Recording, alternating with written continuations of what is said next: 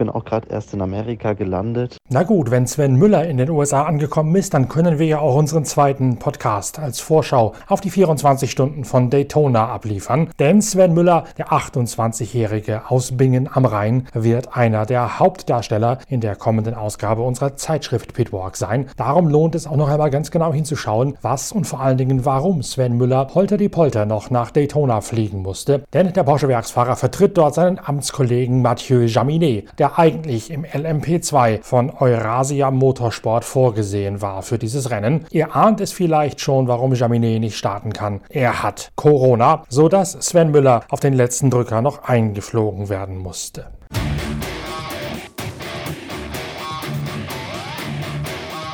Sven Müller startet damit in der LMP2-Kategorie. Das ist quasi die eineinhalbte Liga beim bevorstehenden 24-Stunden-Rennen. Und eigentlich wollten wir uns in diesem Pitcast ja vor allen Dingen mit der allerersten Liga beschäftigen, also mit der DPI-Klasse. Dort gibt's vom Fleck weg schon wieder Diskussionen um die Balance of Performance, angestoßen von Felipe Nasr, der mit Pipo Derani im Action Express Cadillac das Qualifikationsrennen am Sonntag für sich hat entscheiden können. Felipe Nasr moniert informiert, ihm sei aufgefallen, dass viele Fahrer der Mazda und Acura-Fraktion sehr gute erste und zweite Sektoren hingelegt hätten, dann allerdings in einem weiteren Sektor, in dem es nur eine einzige Kurve gäbe, nämlich die Schikane, bevor es dann rausgeht auf die lange Steilkurve, dass sie dort in diesem letzten Sektor unbotmäßig viel Zeit verloren hätten. Und so viel könne man in einer einzigen Schikane doch überhaupt nicht falsch machen. Deswegen mutmaßt der Rani, dass dort bewusst getarnt, getäuscht und vertuscht worden sei, um fürs Rennen noch einmal eine bessere Einstufung über die Balance of Performance von Acura und Mazda herauszuholen. Der Gedanke ist nicht abwegig, wenn ich mich mal zurückerinnere an eine Zeit, als ich noch ohne Corona nach Daytona reisen durfte. Ist ja alles gerade mal ein Jahr her.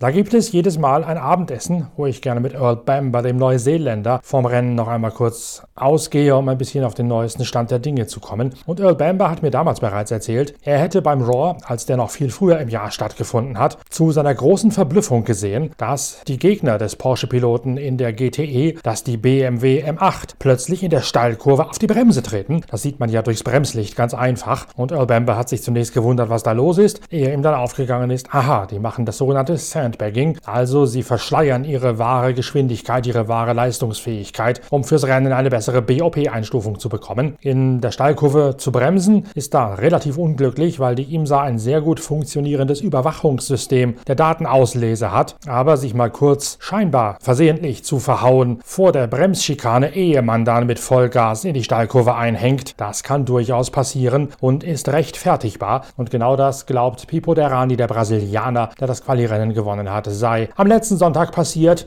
vor allen Dingen aus dem Lager der Mazda und der Acura. Die IMSA-Serienbetreiber haben darauf reagiert und nach diesen Anschuldigungen gesagt, sie würden sich auf jeden Fall nochmal sämtliche Datensätze aller Mazda und Acura Honda kommen lassen, um genau zu durchleuchten, ob und was an solchen Vorwürfen dran sein könne. Man hat ja immer noch die Möglichkeit, bis kurz vor Veranstaltungsbeginn und bis kurz vor Rennbeginn sogar am Samstagvormittag einzugreifen und die Einstufung der Balance of Performance nachzujustieren justieren. Auf den ersten Blick schaut das Ergebnis vom Quali-Rennen ganz gut aus, mit einer ordentlichen Durchmischung von Cadillac, Mazda und Acura, wobei man auch immer im Hinterkopf behalten muss, dass die Cadillac traditionell auf der Rennstrecke von Daytona besonders stark sind. Mit ihrem durchzustarken Saugmotor sind die ein bisschen besser bedient aufgrund der ganz besonderen Streckencharakteristik als die turbobefeuerten Acura und Mazda. Das haben die Veranstalter noch nicht so richtig in den Griff bekommen und dieses Sandbagging, also das Täuschen und Verschleiern, ist eine Reaktion darauf. Der Cadillac auch mit dem kleineren Motor, der ja bereits seit einiger Zeit zum Einsatz kommt, in Daytona aufgrund der Grundcharakteristik des Dallara Cadillac immer noch die Paarung, die es zu schlagen gilt. Das zeigt auch das Qualifikationsrennen.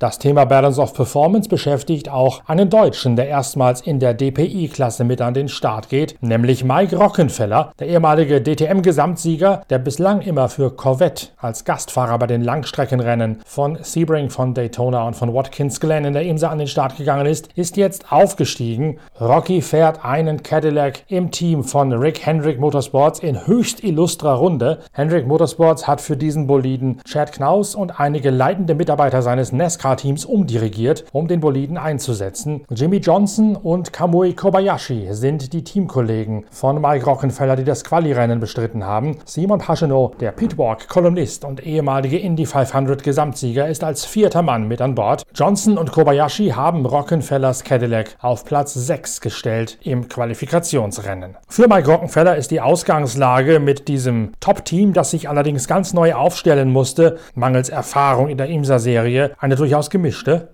Ja, natürlich ähm, erstmal bin ich sehr happy, ähm, auf, dem, auf dem Auto zu sein. Ähm, ich glaube, mit Action Express ähm, und dem Cadillac bin ich, bin ich in einer guten, guten Mannschaft gelandet, äh, habe da gute Erinnerungen. Die haben schon viele Rennen, Rennen gewonnen und Titel.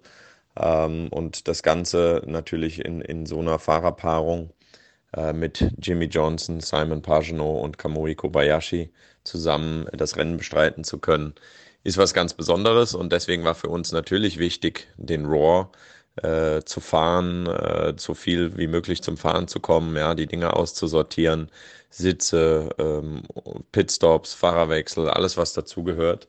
Platz 6 im Quali-Rennen von Kobayashi und Johnson, seid ihr damit zufrieden? Wir fahren ja nicht das ganze Jahr, deshalb ist jetzt für uns sozusagen die Platzierung in dem Quali-Rennen am Sonntag auch nicht so wichtig äh, gewesen für das 24er. Wir wissen alle, dass das keine Rolle spielt, wer wo startet.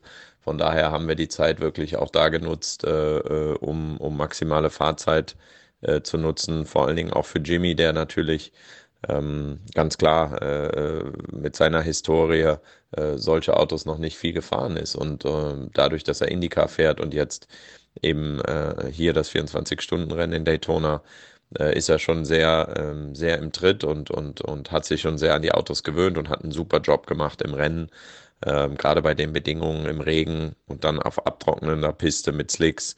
Ähm, das war, war wirklich toll. Kamui sowieso, ich meine, der setzt sich rein und ist schnell. Der fährt die Autos die ganze Zeit sozusagen ja von Toyota und, und auch hier die letzten Jahre hat beide Rennen hier gewonnen die letzten Jahre, also beide, beide Jahre. Was ganz Besonderes, mit denen zu fahren. Du bist da ja nun eingebettet in ein Orchester der ganz, ganz Großen im US-Sport. Simon Pagenaud aus Frankreich als Indy 500-Sieger und Jimmy Johnson, der sowohl NASCAR-Titel gesammelt hat, als jetzt auch in der IndyCar-Serie vertreten ist. Dazu Kamui Kobayashi, der Rundenrekordhalter bei den 24 Stunden von Le Mans. Wie fühlst du dich da in diesem Orchester der Großen? Ich persönlich bin happy. Ähm, bin noch nicht so viel gefahren, um ehrlich zu sein, aber bin mir sicher, dass ich im Rennen dann äh, spätestens äh, viel zum Fahren komme. Fühle mich wohl. Ähm, Gerade äh, natürlich der Umstieg von ähm, ja, dem DTM-Auto auf, auf ein DPI ist, ist kein großer. Ähm, die Autos sind sehr ähnlich, ähm, was die Performance angeht. Und äh, deswegen, ja, muss man sagen, fällt mir das leichter, als jetzt äh, in die Corvette damals einzusteigen. Das war immer ein bisschen schwieriger, hier und da sich umzustellen auf die Schnelle. Gerade wenn man als dritter Fahrer dazugekommen ist, hat man natürlich wenig Fahrzeit bekommen und, und wenig neue Reifen oder so, wenn überhaupt. Und dann ist es auch schwer, da zu glänzen. Ähm, hier wie gesagt, denke ich, ähm, dass, dass, dass ich gut vorbereitet bin. Ich fühle mich fit und, und ready. Platz 6 schaut einigermaßen solide aus als Ausgangslage fürs 24-Stunden-Rennen, auch wenn natürlich alle wissen, dass da der Startplatz relativ wenig besagt. Die große Frage ist, wie sind die Aussichten fürs Rennen bei diesem ja doch neu zusammengewürfelten Team? Schauen wir doch mal rein, wer da alles so mitarbeitet. Da haben wir ja nicht nur Chad Naus, den Renningenieur und Competition Director von Chip Ganassi Racing, sondern auch Scott Honan, und Michael Carper, die als Wagenmeister bzw. als Mechaniker mit dabei sind. Cal Stewart als Ingenieur kommt auch aus dem NASCAR-Sport. Dazu noch Orion Osansky. Das sind alles NASCAR-Mechaniker oder NASCAR-Ingenieure, die allerdings schon teilweise eine Leidenschaft und auch ein bisschen Erfahrung auf der normalen Rundstrecke mitbringen. Im Langstreckensport sind die allerdings bestenfalls Frischlinge. Was heißt das für euer Rennen? Und wir hatten keine Probleme äh, beim Roar bisher, äh, sei es jetzt technische Probleme oder, oder auch sonst irgendwelche Zwischenfälle. Also es läuft alles ganz gut. Ähm, und äh, ja, jetzt haben wir noch den Donnerstag, Freitag vor dem 24-Stunden-Rennen, wo wir nochmal zum Fahren kommen. Ähm, da werden wir noch kleine Setup-Änderungen machen. Die Strecke ändert sich natürlich hier immer. Es war relativ kühl beim Roar. Ähm, vielleicht ist es deutlich wärmer beim Rennen. Ähm, das wird einen Einfluss haben auf das Handling und darauf müssen wir dann einfach reagieren. Und ansonsten wissen wir ja, in Daytona gewinnt man das Rennen eher am Ende, man verliert es eher am Anfang, wie dass man es gewinnt. Und äh, ja, ich hoffe, dass wir da ein, ein gutes Händchen alle haben und das Quäntchen Glück haben, dass wir am Ende um den Sieg mitkämpfen können. Das, das wäre mein Ziel, mein Wunsch. Ich finde es ja ganz spannend, Mike Rockenfeller, was gerade hinter den Kulissen passiert. Audi und auch Porsche bereiten den Einstieg in die LMDH-Klasse vor, also in die Nachfolgekategorie der DPI-Erstligisten. Jetzt bist du Audi-Werksfahrer im deutschen Tourenwagen Masters gewesen und gleichzeitig ein bekennender USA- und Langstreckenfan. Warst ja auch bei den 24 Stunden von Le Mans einer der besten Audi-Piloten überhaupt. Was heißt es denn jetzt, dass du hier in einem DPI, in einem Erstliga-Prototypen plötzlich bei den 24 Stunden von Daytona antrittst? Persönlich, ähm, ja, klar, sehe ich meine Zukunft im Prototypensport und ähm, würde mir auch wünschen, hier in Amerika wieder mehr zu fahren.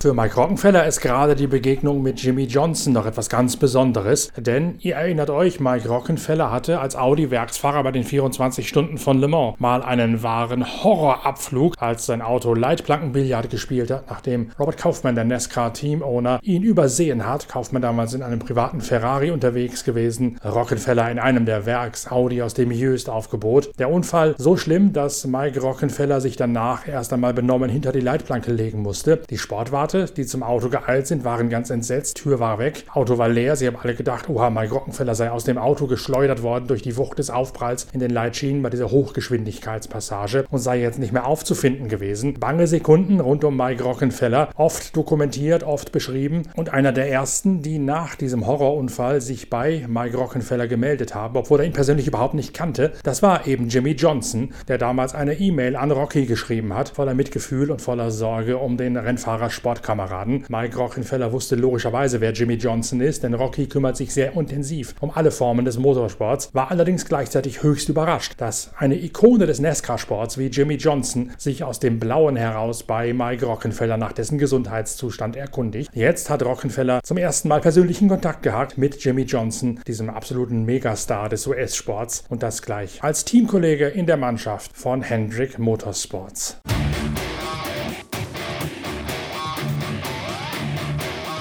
Zum Kreise der absoluten Sieganwärter muss man Renger van der Sande aus den Niederlanden zählen. Der allerdings hat sich in diesem Jahr auch neu aufstellen müssen, denn er ist einigermaßen überraschend vor die Türe gesetzt worden von seinem langjährigen Stammrennstall, der Mannschaft des Südafrikaners Wayne Taylor. Mit Wayne Taylor Motorsports im Cadillac hat er reihenweise Erfolge eingeheimst in der IMSA-Serie, darunter auch zwei Siege beim 24-Stunden-Rennen von Daytona. Nachdem er bei Taylor nicht mehr weiter beschäftigt worden ist, hat das Team von Chip Ganassi den Niederländer Renger van van der Sande aufgelesen. Van der Sande und Kevin Magnussen haben beim ersten Einsatz des Cadillac von Chip Ganassi Racing im Qualirennen Platz 7 hinter dem Rockenfeller-Auto zu Wege gebracht. Und das Renger van der Sande, obwohl das Team erst auf den allerletzten Drücker überhaupt zusammengestellt und zusammengewürfelt worden ist. Wir haben natürlich äh, drei Tage in Daytona getestet, wovon eine Rennen gefahren auch.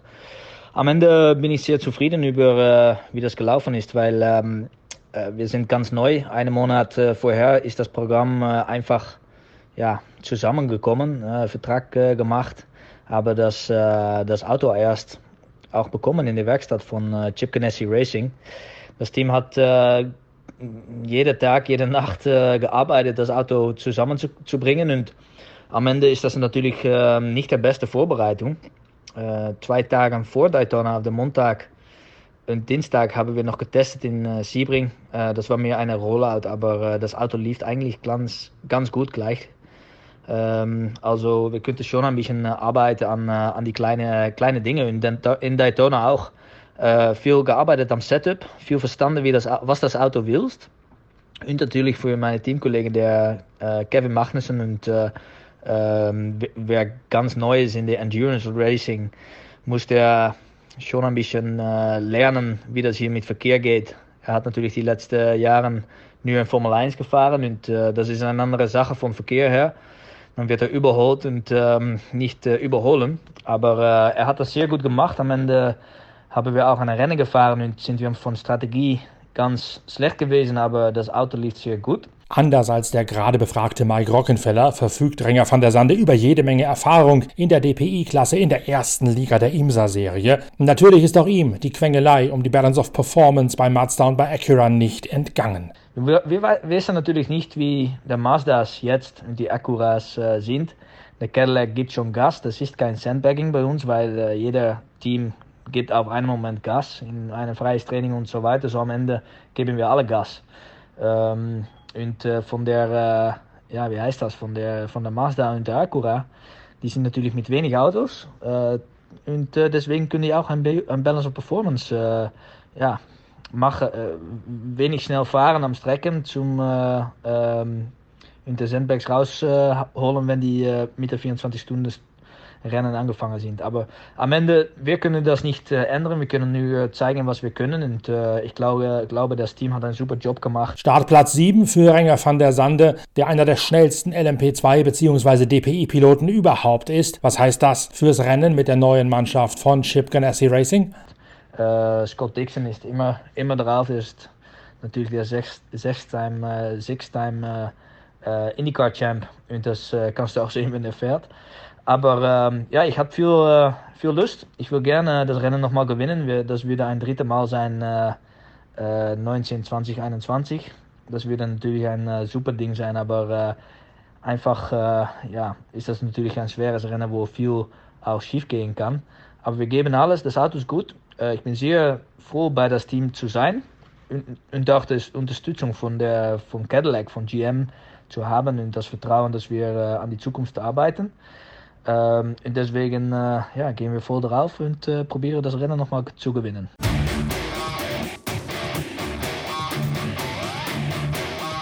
Dann schauen wir doch schnell rein in die LMP2-Klasse, wo Sven Müller am heutigen Mittwoch erst eingetroffen ist in Daytona. Er ersetzt bei RWR Eurasia, dem ehemaligen Minardi Junior Team aus der Formel BMW Asia Pazifik, nun also den Corona-erkrankten Mathieu Jaminet.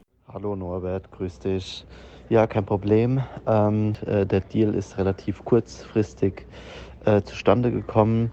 Ähm, Freund von mir, Mathieu, ähm, war erst geplant, auf dem Auto zu fahren, konnte aber durch Corona äh, bedingt leider nicht teilnehmen und somit äh, bin ich dann eingestiegen. Ähm, Sven Müller wird, wie gesagt, in einem großen Porträt in der nächsten Ausgabe der Zeitschrift Pitwalk, die Mitte Februar erscheint, ausgiebig vorgestellt werden. Er startet hier in Daytona erstmals in einem Prototypen mit Austin Dillon, also in illustrer Gesellschaft aus dem NESCAR Cup, mit Cody Ware und mit Sahil Johuc, einem Türken, der vor drei Jahren erstmals international in Erscheinung getreten ist, als er den damals neuen Weltpokal für GT3-Fahrer beim WM-Finale der Nationen gewonnen hat. Sahil Yolo, der Nation Nationenpokalsieger des Motorsports, also der vierte Mann im Eurasia-Auto rund um Sven Müller. Welche Chancen rechnet der Bingener sich aus bei seinem Einstand im LMP2? Ja, ist eine Riesenchance. Ähm, oder ich freue mich auch mega, endlich mal in einem Prototypen zu sitzen. Natürlich ist es erstmal schön, ähm, auch dort Erfahrung zu sammeln. Ähm, ja, bin das von Formel 3, kenne ich so ein bisschen Abtrieb fahren, aber in Daytona mit Prototypen ist natürlich was ganz Besonderes. Und klar ähm, möchte man das natürlich auch nutzen, um zu sehen, wie man sich dort in einem Prototypen äh, beweisen kann. Ja, also bin noch keinen Meter gefahren, äh, werde am Donnerstag dann das erste Mal fahren, äh, bin schon mega aufgeregt und freue mich einfach auf eine neue Herausforderung, auf eine neue Challenge und werde dann weiter berichten, wie es beim ersten Mal fahren gewesen ist. Gut, bis dann. Ciao.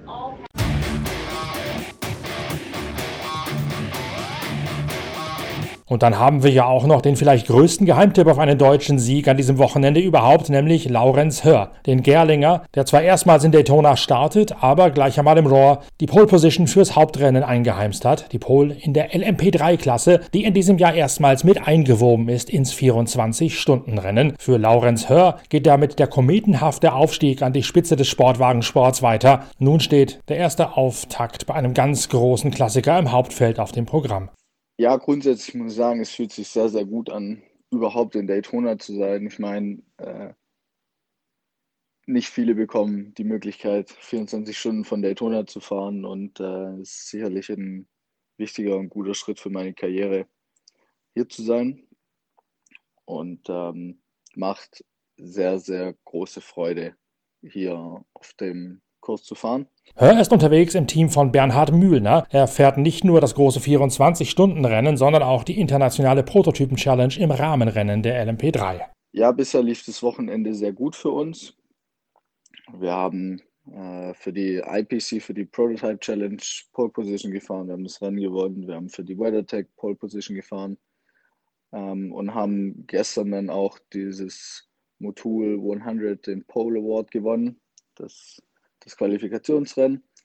Ähm, das stimmt uns natürlich alle im Team sehr, sehr positiv. Aber wir wissen auch alle, dass 24 Stunden sehr, sehr lange sind. Und ich glaube, allen Teams ist bewusst, dass es mit dem LMP3 beim ersten 24-Stunden-Rennen sicherlich um Überleben geht und nicht um Pace, wie es vielleicht in den GTD-Klassen ist, ähm, weil wir einfach noch nicht so wirklich alle wissen, ähm, was, wann, wie kaputt gehen wird. Und ähm, ja, einige Teams hatten jetzt auch schon Probleme in den Trainings und auch gestern ähm, in dem Qualifikationsrennen sind äh, drei von sieben Autos angekommen. Fürs Rennen steht also eine Ausfallorgie zu erwarten, meinst du, Laurenz Hör? Geht es am Ende ums Survival of the Fittest? Da, da macht man sich natürlich schon Gedanken, aber ich denke, wir sind gut vorbereitet und ähm, ja, wir müssen einfach gucken, dass wir das Auto schonen, dass wir, dass wir durchkommen und das wird sicherlich die beste Chance sein, um zu gewinnen. Ja, allgemein denke ich, sind wir sehr gut aufgestellt bei uns bei Müllner Motorsport. Wir haben sehr, sehr starkes Line-up und äh, das könnte wirklich was, was Gutes werden und da kann man sehr gespannt sein.